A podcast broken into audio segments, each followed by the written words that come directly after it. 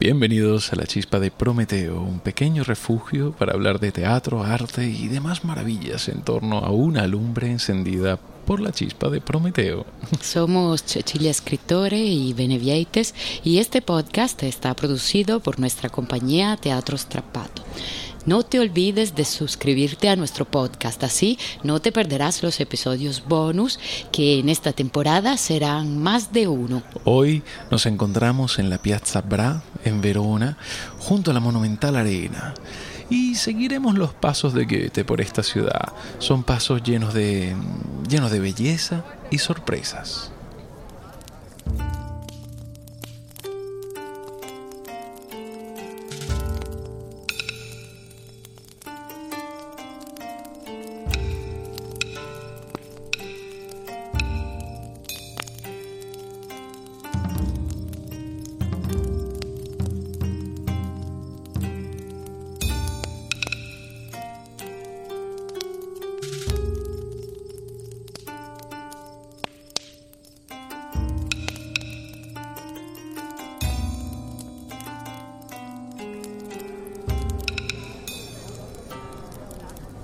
El anfiteatro es el primer monumento importante de la antigüedad que veo y está tan bien conservado. Cuando entré, o mejor dicho, cuando empecé a pasearme por el borde superior, me pareció raro contemplar algo tan grande y al mismo tiempo tan vacío. Ciertamente se trata de un monumento que merece visitarse repleto de gente, tal como se llenó en tiempos recientes en honor a José II y a Pío VI. El emperador, pese a estar acostumbrado a la contemplación de grandes masas de gente, debió de quedarse asombrado ante semejante espectáculo. No obstante, solo en tiempos pretéritos, cuando el pueblo era más pueblo que ahora, producía el anfiteatro todo su efecto puesto que un anfiteatro se construye para que el pueblo se impresione de sí mismo y se ría de sí mismo. Siempre que se celebra algo digno de atención en un lugar llano y todo el mundo acude allí, los que están detrás intentan por todos los medios elevarse por encima de los que están delante. Se suben a los bancos, traen toneles, vienen en coche, colocan tablas en diversos sentidos, ocupan un cerro próximo y rápidamente se forma una especie de cráter. Si el espectáculo se repite con frecuencia en el mismo sitio, se construye pequeñas tribunas para los que puedan pagarlas y el resto de la gente se las arregla lo mejor posible. Satisfacer la necesidad general es tarea del arquitecto, que crea una construcción de planta elíptica con gradas alrededor lo más sencilla posible, con objeto de que el mismo pueblo constituya el ornamento. Al verse así congregado, el pueblo, acostumbrado a una imagen desordenada de sí mismo, andando de acá para allá, habituado a la sensación de que en una multitud no hay ni orden ni concierto, por fuerza sentiría admiración ante este cuadro en el anfiteatro, en cambio, este animal de múltiples cabezas y sentidos que se mueve desorientado de un lado a otro, percibe por primera vez que está reunido en un cuerpo noble, destinado a una unidad, agrupado y afianzado en una masa como una sola figura animada de un único espíritu. La simplicidad de la forma ovalada es percibida de manera muy agradable por el ojo y cada cabeza sirve de medida para hacerse cargo de lo descomunal que es el conjunto. Ahora, al contemplar lo vacío, no disponemos de referencias para determinar si la construcción es grande o pequeña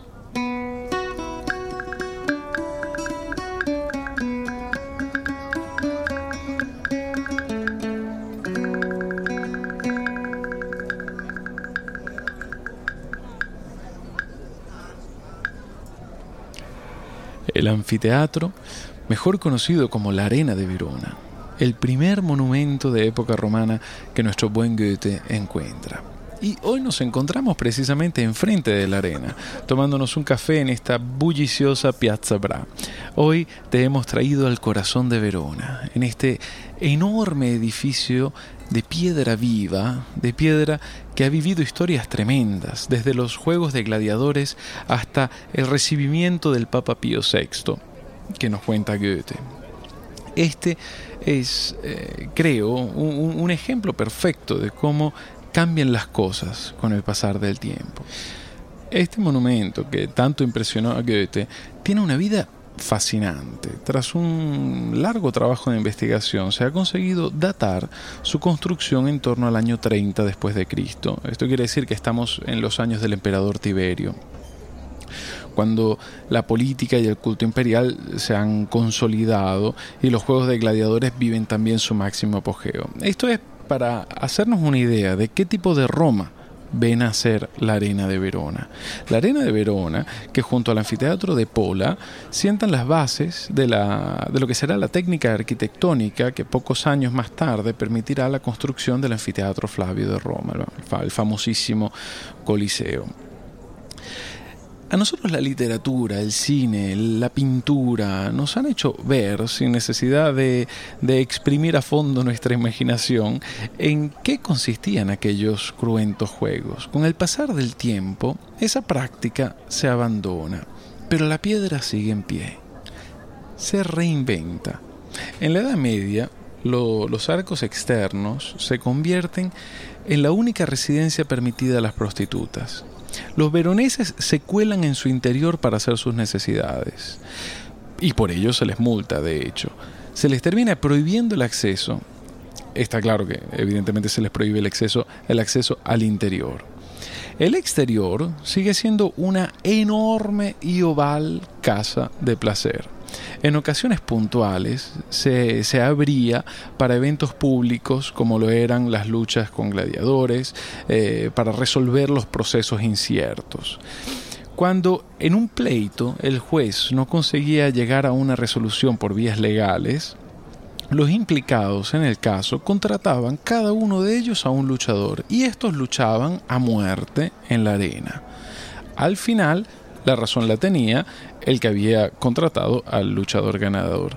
Algo así como eh, dejar que el destino decida, como cuando en tiempos de Hammurabi se, arrojaba a un acusado al río para ver si, sobrevivía, en tal caso se ve que era inocente. Pues bueno, estas soluciones a, a los procesos inciertos eran lo suficientemente frecuentes como para ser recordadas por Dante en la Divina Comedia. Un Dante que, por cierto, eh, pasó un tiempo importante acá en Verona, cuando fue exiliado de Florencia. En aquel entonces pudo, pudo contar con la hospitalidad de Cangrante de la Scala.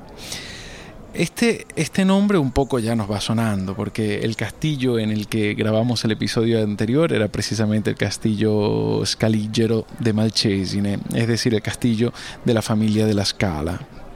Una familia de comerciantes y gobernantes eh, muy importante en la Verona del siglo XIII, del siglo XIV.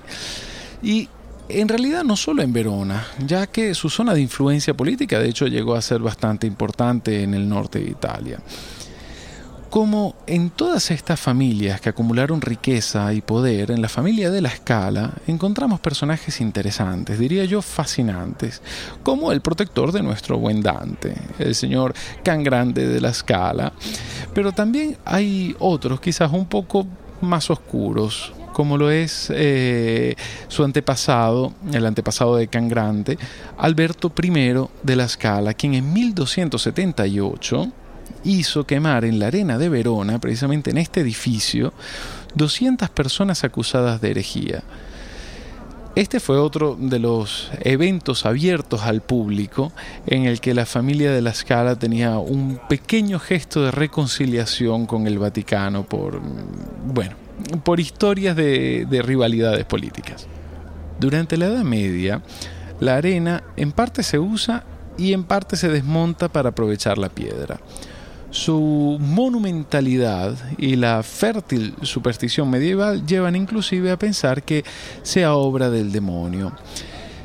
Pero llega el Renacimiento, se inicia la, la, revalorización de los restos romanos. Estos se convierten en un modelo y a principios del siglo XVI se expulsa a las prostitutas. Tras siglos de residencia en aquellos arcóbolos, en aquellos laberintos que se abren al interior del anfiteatro, son expulsadas para alquilar esos mismos espacios a los comerciantes y artesanos. Se presta atención al mantenimiento de la estructura. Artistas como Palladio, a quien conoceremos mejor en, el próximo episodio cuando visitemos Vicenza, o mm, Giovanni Caroto, estudian el edificio, se inspiran en él. La arena se usa, pero mm, sobre todo se estudia. En el siglo XVIII llegan los actores y bailarines, construyen escenarios dentro, se convierte en un teatro al aire libre. El mismo Goldoni, de hecho, nos cuenta en su diario cómo era todo aquello. Cuando llega Goethe, la arena haya pasado por todas estas vidas y él se maravilla de que no se use también para jugar a la pelota. La piedra verá pasar a nuestro poeta y más tarde a Napoleón. Se verá transformada en el siglo XIX en campo de reclusión para los prisioneros austríacos, los cuales de hecho harán hogueras eh, con las maderas de los escenarios para calentarse. Luego más tarde volverá a ser lugar de espectáculo, de circo, hasta que en el 1913, para celebrar el centenario del nacimiento de Verdi, se representa la ópera Aida. Nace entonces este nuevo y enésimo rostro de la arena, el rostro del teatro lírico al aire libre más grande del mundo. Cada año se convierte en el Egipto de Aida, en la China de Turandot, en el Japón de Madame Butterfly, en la Francia de Andrea Chenier. Y luego llegan también Leonard Cohen y Black Sabbath. Y, y se llena de cámaras y gente disfrazada para que el cine siga nutriendo nuestro imaginario de gladiadores, de romanos que queman a cristianos y de cristianos que queman a brujas. Estas piedras lo han visto todo. Y yo creo que si no hablan es en realidad por discreción. Aunque hoy eh, la arena es la principal atracción turística de Verona, hemos eh, de recordar que cuando Goethe llega aquí, encuentra una ciudad que es un importantísimo centro de comercio, de arte, de pintura. Hay un montón de galerías y él descubre pintores nuevos. Escuchemos algunas líneas de sus encuentros con la pintura en Verona.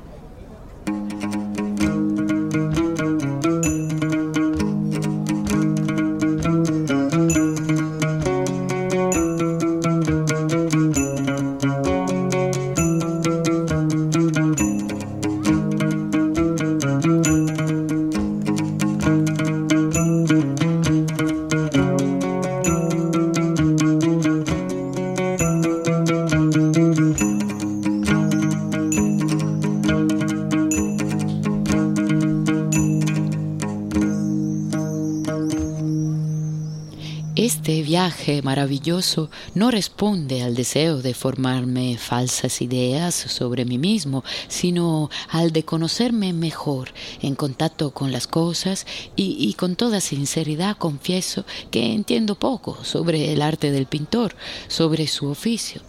Mi atención, mi análisis, solo pueden estar dirigidos a la parte práctica, al sujeto y a su tratamiento he encontrado hermosos cuadros de Lorbeto, a quien por fin conozco.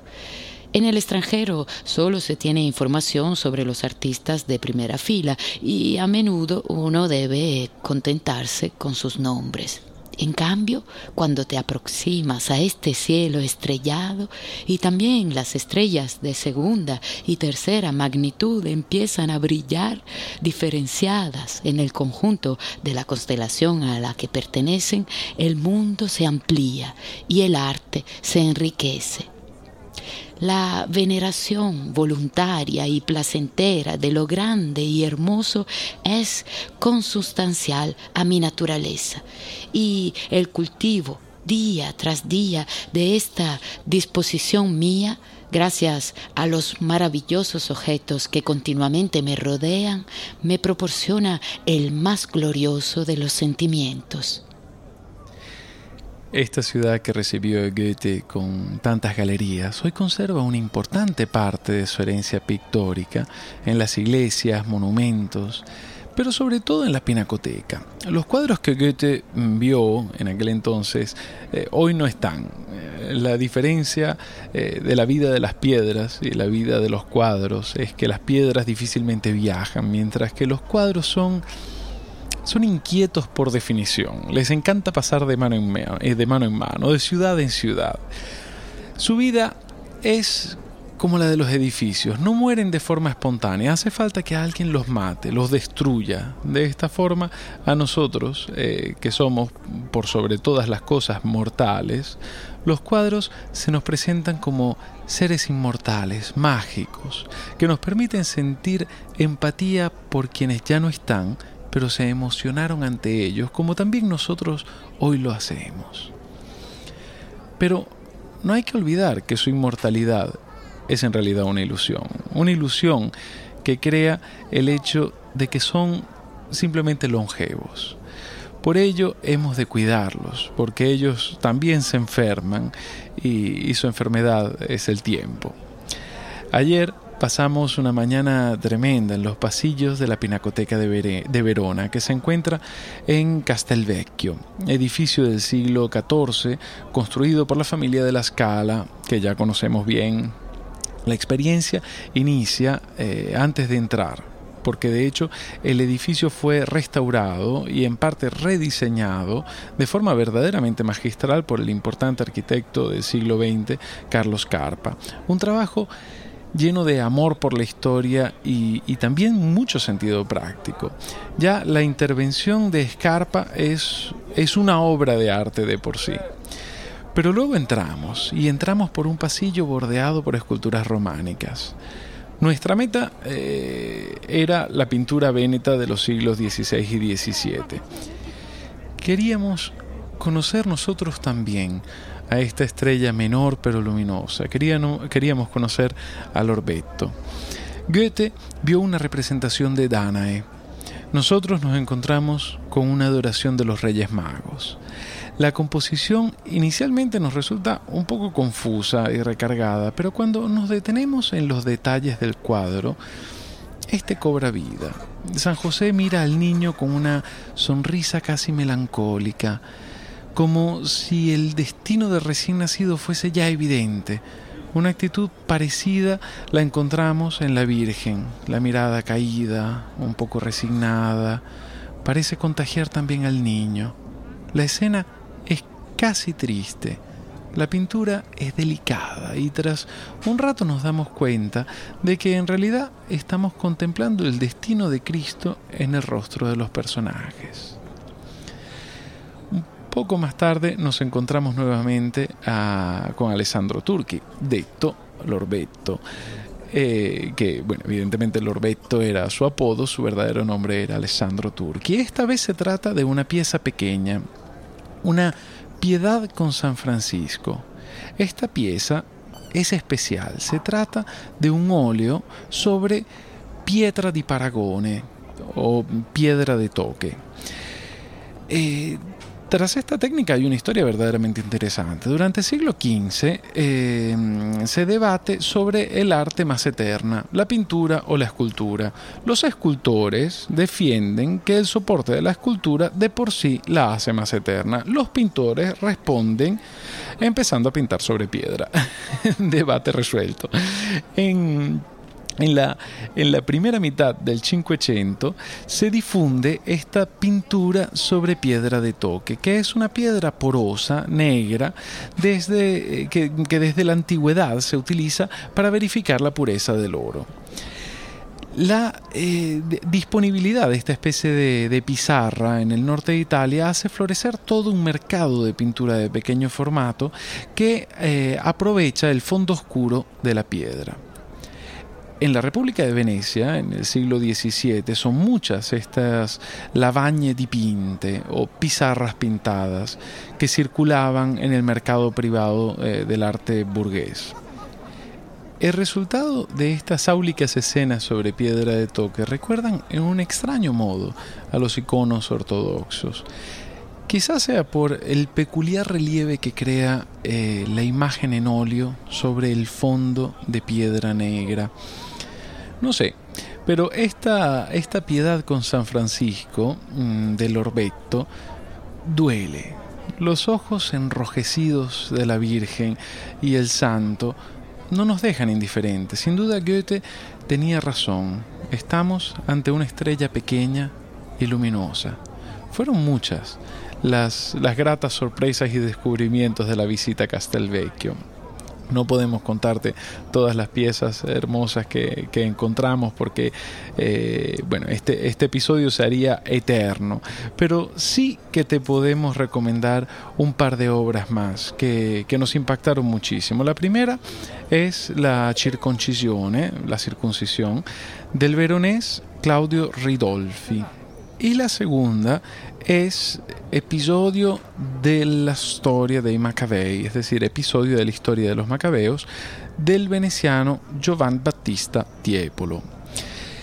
Volvamos al siglo XVIII, algunos años antes de la llegada de Goethe a Verona. Un tal Scipione Maffei, importante intelectual y mecenas apasionado de la arqueología, que hizo grandes cosas por Verona, funda en el año 1745 uno de los museos públicos más antiguos del mundo. Se trata del Museo Lapidario Maffeiano. Volvemos a la piedra. 41 años después de su, de su fundación, nuestro buen Goethe visita el museo y escribe lo siguiente. El viento que sopla de los sepulcros de los antiguos viene cargado de fragancias, como si hubiera atravesado una colina de rosas. Los monumentos funerarios son sinceros y conmovedores y siempre tienen como objeto la vida un hombre junto a su mujer mirando desde una hornacina como desde una ventana. Un padre y una madre de pie, el hijo en medio, que entrecruzan sus miradas con una naturalidad inefable. Una pareja con las manos entrelazadas, un padre descansando sobre un diván del que se diría que su familia le da conversación. Esta proximidad inmediata de las piedras me conmovió pertenecen a una época tardía del arte antiguo, no obstante son sencillas, naturales y por lo general interesantes. Aquí eh, no encontraremos a ningún hombre armado de coraza, postrado, aguardando una feliz resurrección. El artista, con mayor o menor destreza, tan solo ha plasmado el presente sencillo de los hombres y con ello ha continuado y hecho perdurable su existencia. Estas personas no juntan sus manos ni miran hacia el cielo, pero aquí abajo son lo que eran y lo que son. Están juntas, se interesan unas por otras, se aman. Todo ello expresado en la piedra del modo más entrañable, pese a cierta impericia técnica.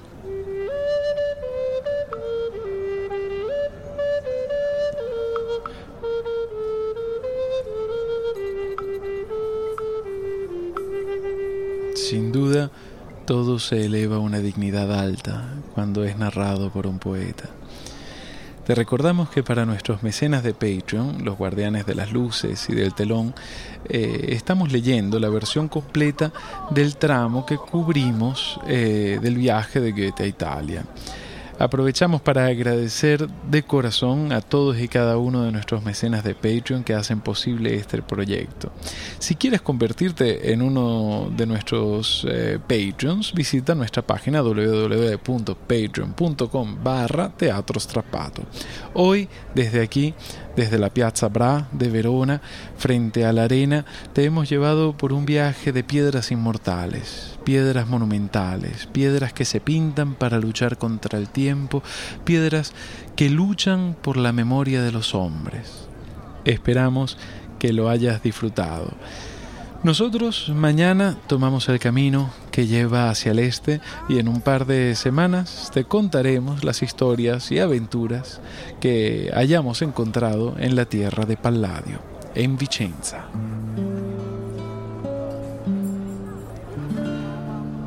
La historia en ocasiones parece ser un relato que se escribe y reescribe sobre la misma superficie, como, como en las paredes de la arena de Verona.